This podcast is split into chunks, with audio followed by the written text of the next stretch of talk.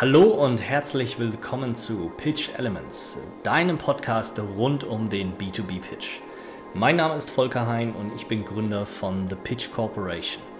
Wir helfen euch dabei, Pitches zu entwickeln, die überzeugen und Umsatz schaffen. Und heute beschäftigen wir uns mit dem Thema, warum du kein Storytelling brauchst.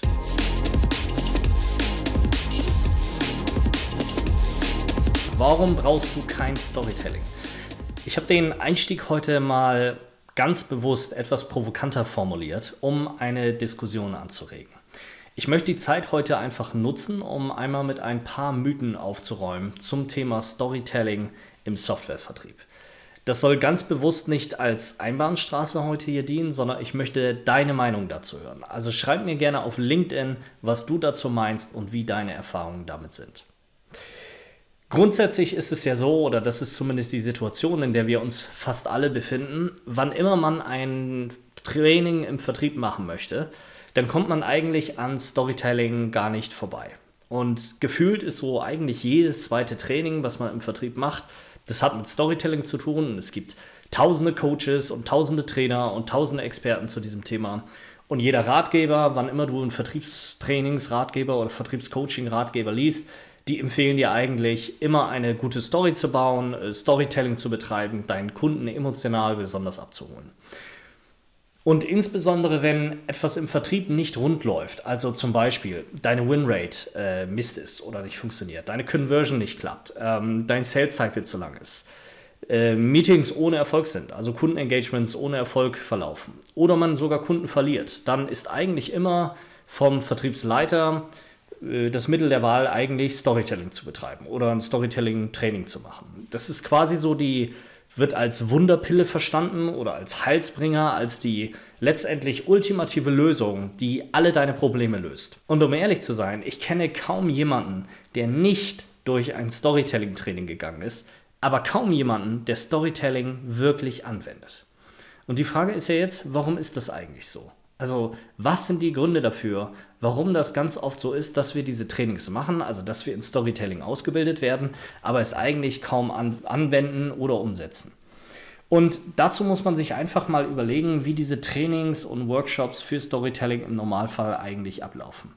Ganz oft sind das ja Workshops, die über ein bis zwei Tage ablaufen. Du hast einen Raum mit einem Coach, wo du die zwölf Vertriebler oder Vertriebsmitarbeiter halt reinsteckst und du machst dann verschiedene Übungen, Rollenspiele, du machst ähm, Vorträge, wo du grundsätzlich mal erklärst, was ist Storytelling überhaupt, wie funktioniert das, welche Strukturen gibt es und so weiter und so fort. Ähm, eigentlich mit dem Ziel, dass am Ende jeder eine Story für seinen nächsten Kundenpitch ausgearbeitet hat. Zumindest ist das das Ziel in den einigermaßen, sag ich mal, guten Workshops. Und das Problem damit ist, dass diese Art von Lernen im Vertrieb nicht mehr funktioniert geschweige denn, oder die Frage ist überhaupt, hat es denn jemals so funktioniert? Denn wer aktiv Software oder Technologie verkauft, der kann sich in den meisten Fällen nicht zwei Tage aus dem Tagesgeschäft rausziehen. Oder man will das auch gar nicht, weil man ganz genau weiß, wie groß der Workload danach sein wird, wenn ich jetzt zwei volle Tage in dieses Training tatsächlich investiere, weil ja alles andere liegen bleibt und alles andere, was liegen bleibt, muss ich danach ähm, umso mehr abarbeiten. Zu was das also führt, ist, dass die Leute rausgehen ähm, aus dem Workshop oder während des Workshops rausgehen, dass sie E-Mails währenddessen beantworten. Das ist ja auch gang und gäbe eigentlich, dass jeder seinen Laptop mitbringt. Und oft ist es dann auch so, dass insbesondere wenn der über zwei Tage dauert, dieser Workshop, dass an Tag zwei die Leute einfach weniger engagiert sind, weil sie ganz genau wissen, dass sie eigentlich etwas anderes tun müssen oder zumindest dieses Gefühl haben, unter Druck zu sein, ähm, und das Gefühl zu haben, einfach andere, wichtigere Dinge tun zu müssen.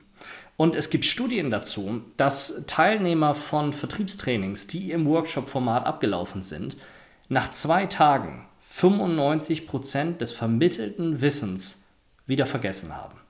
Und das gleicht eigentlich so ein bisschen dem, was wir aus der Schule kennen, mit dem Bulimie-Lernen. Also dass man sich innerhalb von zwei Tagen alles reinstopft, auf Teufel komm raus. Eine ganz intensive Zeit, so nach dem Motto, ja, wir müssen das, diese zwei Tage müssen wir alles reinpressen, weil die Vertriebler haben ja nicht so viel Zeit.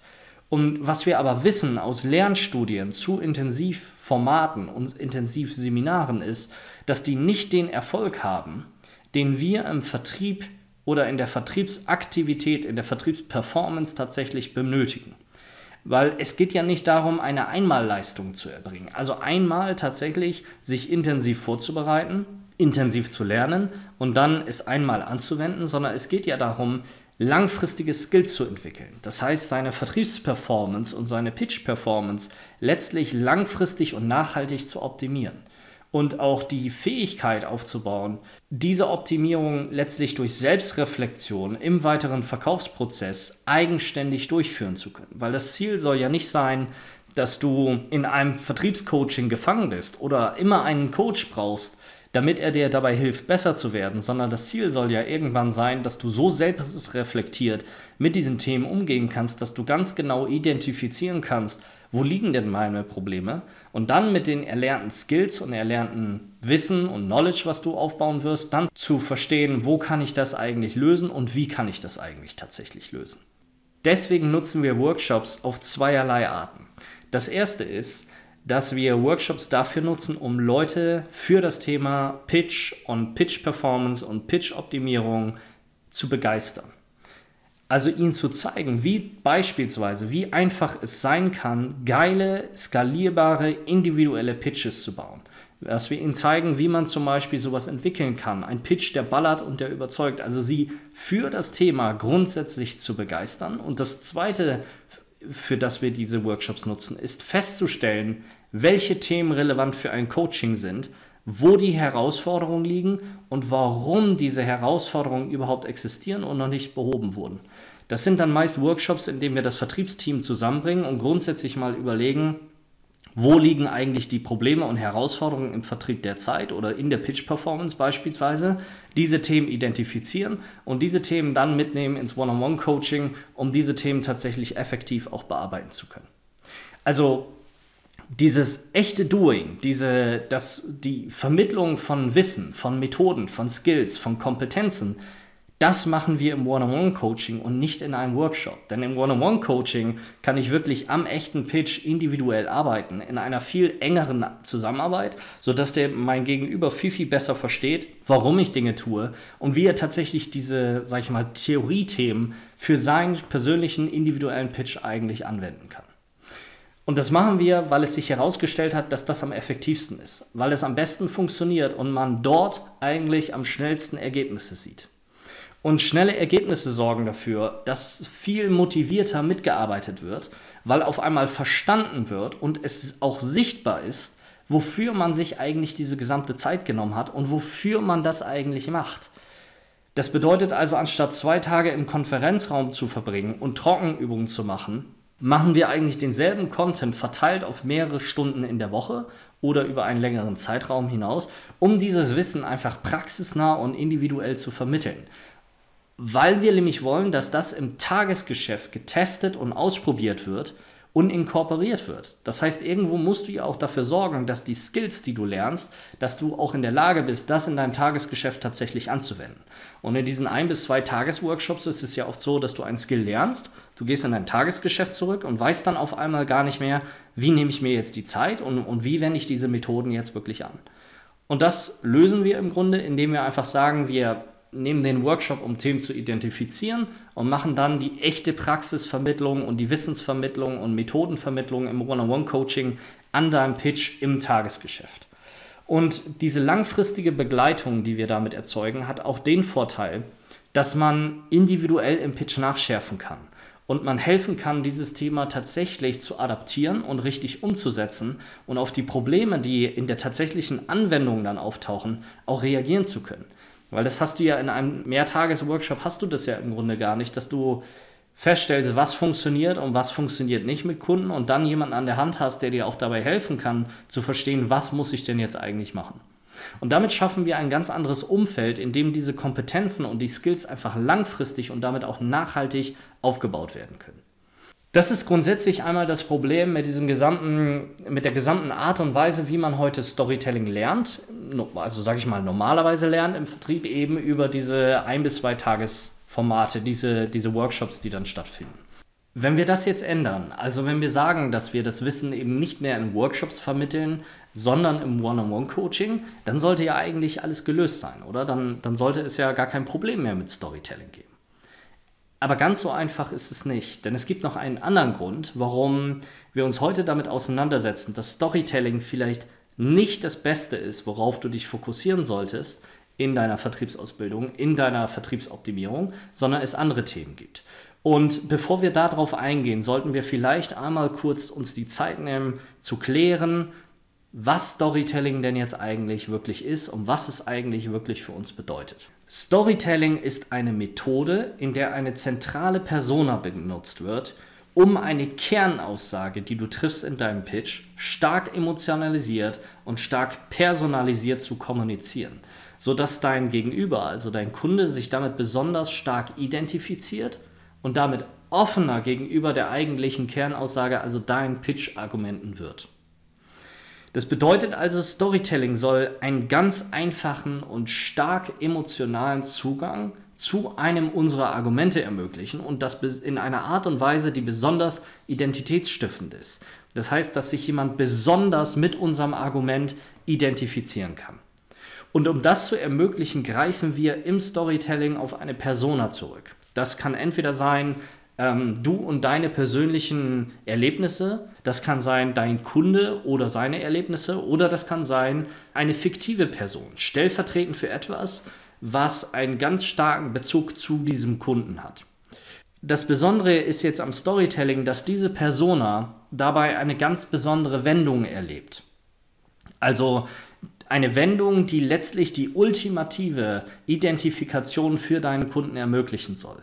Und diese Wendung wird aufgebaut, eigentlich wie man das im klassischen Sinne aus dem Storytelling oder Geschichtenerzählen kennt.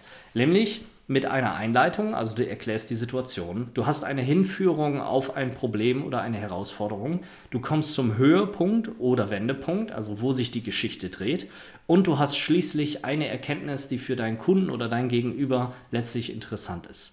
Grundsätzlich ist es so, Storytelling-Konzepte, das gibt es eigentlich wie Sand am Meer. Also von der Antike, Aristoteles, bis in die Gegenwart gibt es Menschen, die sich darüber Gedanken gemacht haben, wie kann ich eigentlich Geschichten strukturieren, wie kann ich eigentlich Storytelling systematisieren.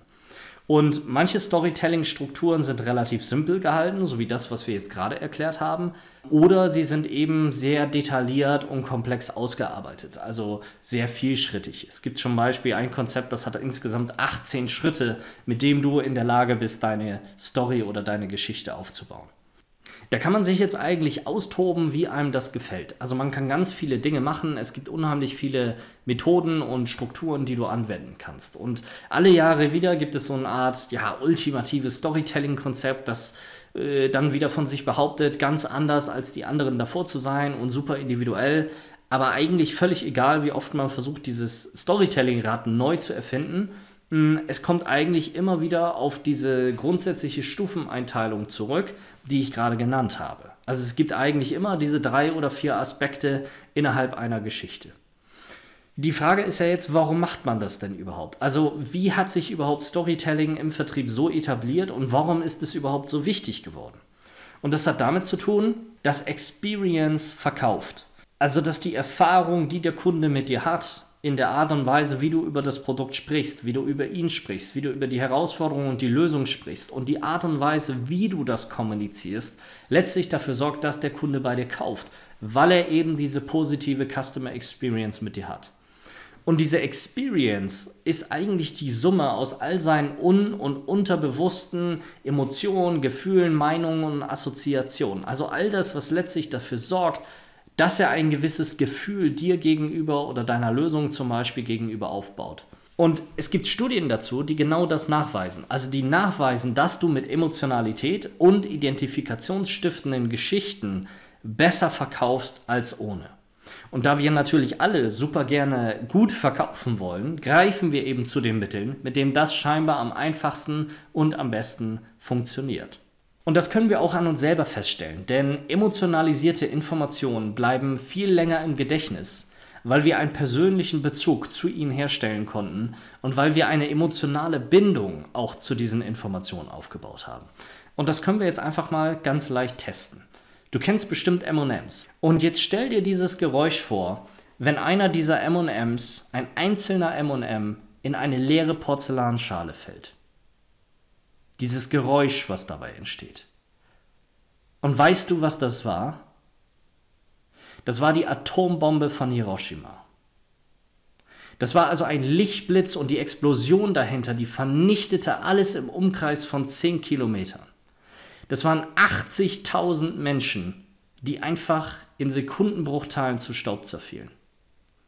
Hunderttausende, die danach starben. Und jetzt stell dir vor, zehn von diesen MMs, die in diese Porzellanschale fallen und die dieses Geräusch machen. Und das ist die Vernichtungskraft eines Atom-U-Boots. Und jetzt stell dir das Geräusch vor von 5000 MMs in diesem rauschenden Strom, die in diese Porzellanschale fallen. Dieses nie enden wollende Geklacker von diesen MMs. Und das ist das Geräusch von allen Atomsprengköpfen in der Welt. Und dieses Beispiel wurde von Geoff Ainscough in den 80ern benutzt, um für Abrüstung zu plädieren. Und dieses Beispiel stammt aus dem Buch Made to Stick von Dan und Chip Heath. Und auch wenn du vielleicht in der Zukunft dich nicht mehr an die genaue Zahl der MM erinnern kannst oder an die, an die Anzahl dieser 5000 Atomsprengköpfe, bin ich mir aber relativ sicher, dass du diesen Vergleich auch in Zukunft erinnern wirst. Und warum erinnerst du dich da so gut dran? weil du Emotionen dazu aufgebaut hast, weil ich etwas in die Beschreibung aufgenommen habe, das du kennst. Und ich habe es besonders personifiziert, indem ich dich gebeten habe, dir diesen Geschmack vorzustellen, dieses Geräusch vorzustellen, wenn es in eine leere Schale fällt. Und dann habe ich dich überrascht, indem ich auf einmal diesen MM mit Atomwaffen verglichen habe. Und am Ende habe ich eine unvorstellbare Zahl, nämlich 5000 Atomsprengköpfe und ihre Vernichtungskraft. Etwas, was man sich gar nicht richtig vorstellen kann, was das ist. Anschaulich und konkret gemacht, indem ich dieses Beispiel genutzt habe mit den MLMs. Und deswegen bleibt eine solche Information im Gedächtnis. Aber die Frage ist ja jetzt, war das wirklich Storytelling? Und dafür gebe ich dir noch ein anderes Beispiel. Vor Corona war ich extrem oft in Osteuropa unterwegs. Also ich war eigentlich von Montag bis Freitag war ich weg. Ich war auf Messen, auf Bühnen, ähm, in Kundenmeetings, in Verhandlungen mit Kunden. Und das ging eigentlich Woche für Woche so und Monat für Monat. Und wenn du irgendwann so lange weg bist von zu Hause, dann versuchst du dir eigentlich ein zweites Zuhause zu schaffen. Und zwar in dem Hotelzimmer, in dem du lebst.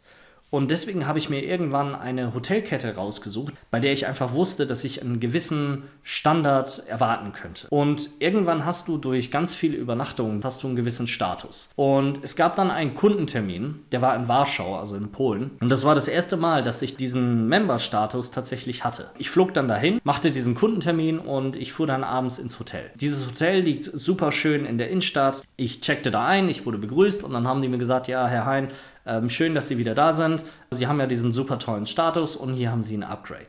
Ich dachte natürlich so, boah, geil, das ist natürlich super. Ich fahre im Fahrstuhl nach oben, ich komme in dieses Zimmer rein. Es ist einfach herrlich. Und das Beste war, hm, dass es ein Willkommensgeschenk gab. Es gab dann noch so eine handgeschriebene Karte dazu und dieses Willkommensgeschenk, das war ein Kuchen und das war ein Kokosnusskuchen. Und ich hasse Kokosnuss. Ich kann, also diesen Geschmack von Kokosnuss kann ich absolut nicht leiden. Diese Hotelkette, die hat so eine App auf dem Handy, also mit der du dann unten mit dem Concierge chatten kannst. Also ich hole die App raus. Äh, das hat irgendwie ein paar Minuten gedauert, weil diese App sich im Grunde verbinden musste mit der Hotelrezeption dann war ich verbunden und habe denen gesagt, hey Leute, passt auf, das ist super lieb von euch, dass ihr mir diesen Kuchen gebt als Willkommensgeschenk. Aber ich mag keine Kokosnuss. Äh, trotzdem alles gut und vielen Dank dafür und alles super. Zwei Wochen später komme ich zurück nach Polen, nach Warschau, weil ich dort einen Kundentermin habe. Ich war im selben Hotel. So, das heißt, abends fuhr ich wieder in das Hotel. Ich stand an der Check-in-Rezeption, checkte ein. Ich hatte weiterhin meinen Status, bedeutete ein Upgrade. Ich fuhr mit dem Fahrstuhl hoch, komme in dieses Zimmer, alles herrlich. Es gibt auch wieder eine handgeschriebene Karte, die mich begrüßt, die sagt, hallo Herr Heinz, schön, dass Sie da sind und so weiter und so fort. Und es gab ein Willkommensgeschenk, und zwar ein Kokosnusskuchen. Und in diesem Moment habe ich mir gedacht, warum habe ich mir die Zeit genommen, bei diesem Hotel Informationen über mich persönlich zu geben, über meine persönlichen Vorlieben, wenn es sie scheinbar gar nicht interessiert wenn sie mir wieder genau denselben Kokosnusskuchen vor die Nase stellen. Und zu was das führt, ist natürlich, dass du da dann irgendwann natürlich sagst, okay, die kriegen jetzt keine Informationen mehr von mir, weil es bringt ja nichts. Sie handeln ja nicht darauf. Das bedeutet also für Unternehmen, dass wenn Unternehmen diesen Feedback-Kanal tatsächlich aufbauen oder du als Unternehmen einen Feedback-Kanal anbietest, dann solltest du alles dafür tun, mit diesem Feedback richtig zu arbeiten. Never ask for feedback if you do not want to change. Die Frage ist ja jetzt, war das jetzt Storytelling? Schauen wir uns das mal an, was ich hier gemacht habe. Also, ich habe eine Persona genommen, nämlich mich. Ich habe eingeleitet, in welcher Situation wir uns befinden. Also das Warum. Ich habe erklärt mit dem zweiten Zuhause. Ich habe erklärt, es gibt diese Hotelkette, wo ich immer bin. Dann hatte ich eine Hinleitung zu meinem Thema und zu meiner Challenge, nämlich äh, ich war in Warschau, ich hatte diesen Check-in, ich habe dieses Upgrade bekommen. Und es gibt einen vorläufigen Höhepunkt, nämlich meinen Kokosnusskuchen. Dann gibt es einen Wendepunkt und dieser Wendepunkt ist die zweite Reise nach Warschau und es ist wieder dieses Erlebnis, dass ich diesen Kokosnusskuchen bekomme. Und die Erkenntnis hinten raus ist, wenn du Feedback als Unternehmen generieren möchtest und Leute dir etwas sagen, dann mach auch was damit. Und zwar im positiven Sinne. Das ist jetzt die Struktur, die wir für Storytelling nutzen. Und das andere, was ich dabei immer gemacht habe oder getan habe, war einfach die Art und Weise, wie ich das erzählt habe. Also es ist nicht nur die Struktur im Storytelling, sondern es ist auch die Art und Weise, wie du über diese Dinge sprichst. Und wie ich das immer gemacht habe, ist, dass ich mich von meiner Keynote oder von meiner Präsentation abgewandt habe und ich ließ dann immer so eine Pause und, und tat eigentlich so, als würde mir das jetzt gerade einfallen als, als würde ich da auf der Bühne stehen und nachdenken, wie ich das jetzt am besten formuliere. Und auf einmal fällt mir diese Geschichte ein. Und damit erzeugte ich diesen Eindruck, dass, dir, dass mir diese Story jetzt gerade erst gekommen sei. Wie so ein Einfall, so ein Geistesblitz. Und das, obwohl ich das Gefühl tausendmal schon erzählt hatte. Und damit nahm ich die, die Zuhörer oder auch meine Zuschauer auf eine, sag ich mal, fast intime Reise mit. Auf ein ganz persönliches, auf mein ganz persönliches Erlebnis das sorgt natürlich dafür, dass diese Message, never ask for feedback if you do not want to change, natürlich viel eindrucksvoller antizipiert wird, weil sie sich überlegen, Mensch, so eine Kokosnuss-Story, das hat dieser eigene Typ vielleicht individuell so erlebt, aber für mich persönlich war das vielleicht irgendeine Sneaker oder es war irgendwas anderes. Also irgendwas, wo du genau das erlebt hast. Und genau dadurch, dass du es erlebt hast, kannst du diesen persönlichen Connect dazu aufbauen. Und die spannende Frage ist jetzt, glaubst du wirklich, dass es passiert? Denn jetzt kommen wir eigentlich zum Kern der Sache. Eine Geschichte, wenn du sie erzählst, also eine Story, muss einfach, überraschend, konkret, emotional und glaubwürdig sein. Schauen wir uns das einfach mal an. War die Geschichte, die ich gerade erzählt habe mit meinem Kokosnusskuchen, war sie einfach? Also, was habe ich denn überhaupt gesagt? Ich habe gesagt, ich war im Hotel, ich habe diesen Kokosnusskuchen bekommen, ähm, obwohl ich gesagt habe, dass ich keine Kokosnuss mag. Also, es ist eigentlich relativ einfach erzählt. Es muss überraschend sein. Also Überraschung war, dass mir dasselbe zweimal passiert ist und dass man eigentlich davon ausgehen sollte, wenn ich denen schon Feedback gebe, dass sie mir einen anderen Kuchen hinstellen. Also check. Konkret muss es sein, also konkret war es, wie ich erzählt habe, wie ich dahin gefahren bin. Dass ich ein Check-in hatte, dass ich Fahrstuhl gefahren bin, dass es diese handgeschriebene Karte gab. Also alles konkrete Einzelteile. War es emotional? Emotional war es, dass ich Kokosnuss hasse. Es ist eine super Enttäuschung. Es ist diese, diese Wiedererkennung in mir, also diese Identifikation des Kunden, weil jeder hat sowas schon mal erlebt. Jeder hat diese Enttäuschung erlebt, wenn du Informationen preisgibst und dann hoffst, es passiert irgendwas damit und am Ende wieder vor genau derselben Situation stehst. Also Emotionalität war mit dabei. War es glaubwürdig? Absolut, weil enttäuschte Kunden gibt es wie Sand am Meer. Das war jetzt also Storytelling. Das war eine Persona. Ich hab, bin durch diese vier Phasen durchgegangen. Ich habe einen emotionalen Zugang zu meinem Problem ähm, hergestellt und ich habe hoffentlich dafür gesorgt, dass du dich mit mir und meinem Problem identifizieren kannst. Und das verstärkt meine Kernaussage. Wenn du nach Feedback fragst, musst du damit auch was tun. Und das war eben im MM-Beispiel, also mit diesen 5000 Atomsprengköpfen, war es eben nicht so. Das bedeutet jetzt aber nicht, dass das eine besser ist als das andere. Es ist einfach nur anders. Und das ist vielleicht der entscheidende Faktor. Die MM-Geschichte ist einfacher. Eine Analogie aufzubauen, beispielsweise über diese MMs, die in die Schale fallen, das ist einfacher, als diese Kokosnuss-Story zu erzählen. Denn wie ich schon gesagt habe, es ist nicht nur der Inhalt, der im Storytelling funktionieren muss, sondern es ist auch die Art und Weise, wie ich das erzähle. Also dieses Abwenden von der Keynote, eine Pause lassen, kurz nachdenken, weitererzählen. Und es ist die Art und Weise, wie ich diesen Inhalt letztlich ähm, aufbereite. Also, dass es einfach ist, dass es überraschend ist, dass es konkret ist, dass es emotional ist, dass es glaubwürdig ist. All das gehört dazu. Und eine Story oder wenn du versuchst, Storytelling zu machen, kann das ganz schnell nach hinten losgehen, wenn einer dieser Faktoren nicht stark genug ausgeprägt ist.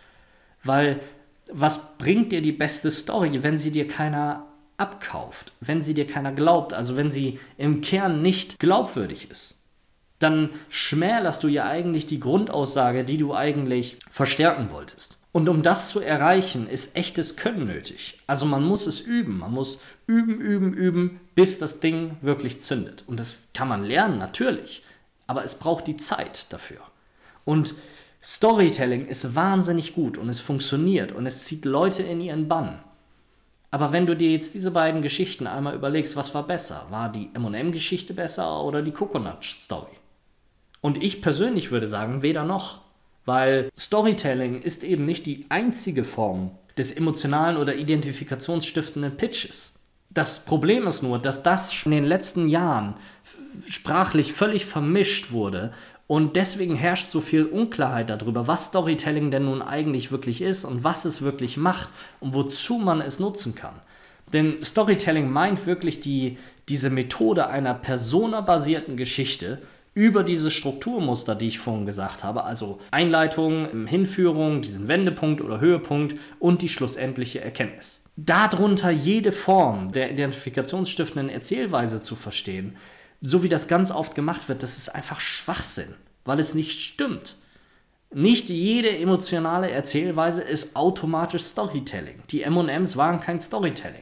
Das Problem ist, dass das in der Praxis dafür sorgt, dass oft keiner eine Ahnung mehr hat, wie er seinen Pitch ohne Storytelling tatsächlich aufpeppeln kann. Weil immer so diese, diese Notion, diese Meinung vorherrschend ist, dass wenn ich im Pitch besser werden muss, muss ich Storytelling machen. Aber es geht auch ohne Storytelling, weil das Spektrum der von emotionaler und identifikationsstiftender Sprache ist ultra breit. Also was kann denn jetzt für die meisten ein effektiverer Hebel sein, als sich jetzt wirklich mit Storytelling auseinanderzusetzen. Und dafür musst du dir überlegen, worum geht es denn jetzt hier eigentlich? Worum es geht, ist Emotionalität und Identifikation zu ermöglichen. Also einen leichteren Zugang zur Kernmessage zu ermöglichen. Denn Emotionalität entsteht letztlich im Gehirn. Das ist also alles deine Erinnerung, deine Gefühle, deine Meinung und genau das wollen wir abrufen, damit wir diese Emotionalität erzeugen können. Das ist also das Unterbewusstsein, das wir eigentlich triggern müssen. Und wie triggert man das Unterbewusstsein? Vor allem durch Analogien und Assoziationen. Und das kräftigste, was du dafür nutzen kannst, um diese beiden Dinge zu erzeugen, sind Bilder. Wenn wir jetzt Bilder wählen für eine emotionale und identifikationsstiftende Kommunikation, geht es darum, Bilder zu wählen, deren Situation uns bekannt ist, mit der wir was verbinden. Also wo wir uns drin wiedererkennen, mit denen wir etwas verknüpfen können. Und ich gebe dir jetzt ein Beispiel aus der Praxis. Ich habe vorhin von dieser Kokosnuss-Geschichte gesprochen und das, was ich dort erlebt habe, ist eigentlich das, was wir im Fachbereich als Experience Gap bezeichnen. Also du erwartest etwas in einer ganz bestimmten Situation, aber es tritt völlig anders ein. Du bist enttäuscht und daraus ziehst du Konsequenzen. Und anstatt meine, meine Kuchengeschichte zu erzählen, habe ich ganz oft auch einfach ein anderes Bild genommen. Und zwar habe ich ein Bild genommen von einem Eis mit einer oder in einer Eiswaffel und dieses Eis ist runtergefallen auf den Boden. Und jetzt liegt diese zerschlagene Eiswaffel auf der einen Seite und die Eiskugel, also das, worauf man sich gefreut hat, liegt völlig zermatscht daneben. Das ist völlig simpel, aber es ist super kräftig, um die unbewussten und unterbewussten Emotionen meiner Zuhörer zu triggern. Warum ist das so? Weil jeder das kennt. Weil jeder das schon mal erlebt hat. Dieses Nutella-Brot, in das du beißen möchtest und das fällt dir runter. Oder der leckere Kuchen, den du gerade dir in den Mund schieben willst und das Ding fällt dir von der Gabel. Oder eben dieses Eis, auf das du dich freust und das runterfällt. Und weil das jeder kennt, weil das jeder schon mal erlebt hat, Deswegen kannst du dich damit identifizieren. Und weil du dich damit identifizieren kannst, gewinnt einfach diese Grundmessage, die du damit setzt, an Wert. Nämlich, Experience Gaps sind scheiße und sie müssen geschlossen werden. Das heißt, wenn du eine Situation hast, wo der Kunde etwas von dir erwartet, dann musst du auch das delivern, was der Kunde von dir erwartet. Denn ansonsten hat er diese völlige Enttäuschung. Und indem man dieses Bild dafür nutzt, anstatt es so zu beschreiben, sondern indem man das Bild dafür nutzt, dieser Eiswaffe oder des Nutella-Brotes oder des Kuchen, gewinnt diese Kernaussage an Wert und es ist emotionaler und du kannst dich besser damit identifizieren. Es gibt ein anderes Beispiel, was ich dir noch zeigen möchte. Und zwar gibt es einen Werbespot von Clive Owen mit SAP. Und zwar sitzt Clive Owen da in einem Hotelzimmer und er versucht einen Kopfhörer, der eingeschweißt ist in so eine Plastikverpackung, versucht er zu öffnen. Er probiert es dann irgendwie, aber er bekommt dieses Ding einfach nicht auf. Also diese, diese Verpackung bekommt er einfach nicht auf. Und dann ist er völlig frustriert. Er hört auf damit, dieses Ding aufzumachen und rastet völlig aus und schmeißt dieses Ding irgendwann gegen die Wand. Und das sorgt natürlich immer für Lacher. Ja? Aber das Ding ist, das hat jeder schon mal erlebt. Und wenn du dann noch den passenden Talktrack dazu machst, nämlich zum Beispiel, dass sich jemand in der Firma dieses Kopfhörerherstellers diese Verpackung und dieses Design ausgedacht hat, weil man glaubte, dass das das Beste für den Kunden wäre und weil man glaubte, man würde den Kunden kennen und man würde wissen, wie er diese Dinge auspackt, dann ist Stille im Raum. Weil jetzt auf einmal jeder rafft, was das im Business-Kontext eigentlich wirklich bedeutet. Und auf einmal wurde dieses lustige Video aus einer Situation, die jeder irgendwie kennt, sinnbildlich für alle Customer Insights Probleme eines Unternehmens dass man scheinbar eben doch nicht den Kunden verstanden hat und dass man scheinbar eben doch nicht die beste Verpackung gewählt hat für diese Kunden. Das sind Beispiele, wie du Bilder als emotionale Erzählweise nutzen kannst, ohne Storytelling zu betreiben, also ohne in eine Persona reinzugehen. Und das lässt sich natürlich viel, viel einfacher anwenden als Storytelling.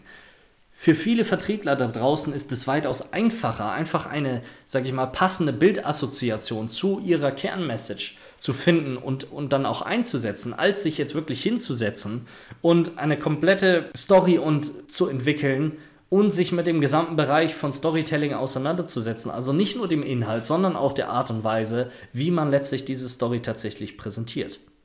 Das Problem ist halt einfach nur, dass einfach leider diese diese einfache Möglichkeit, emotional und identifikationsstiftend zu erzählen über diese Bilder, nämlich durch Storytelling verdrängt wurde. Und oft Vertriebler und Vertriebsleiter gar nicht mehr dieses Potenzial sehen, was in diesem einfachen oder einfachen Bildanalogie drinsteckt und sich stattdessen einfach sagen, ja, wir machen jetzt hier einen, Workshop Storytelling äh, für zwei Tage wo sie einfach komplett überfordert sind und wo sie auch nicht mehr dann die, die Zeit danach investieren, um eine Story wirklich nachhaltig auszuarbeiten und auszuprobieren und zu üben. Und weil sie das eben nicht machen, passiert dann nämlich gar nichts mehr. Und dabei musst du eigentlich eigentlich nur einfach bedenken, dass Storytelling eben nicht die einzige Möglichkeit ist, emotional oder diesen emotionalen Zugang zu deinem Kunden zu eröffnen. Und Deswegen brauchst du auch Storytelling nicht unbedingt, um deinen Kunden zu überzeugen. Es gibt andere Mittel, die du nutzen kannst.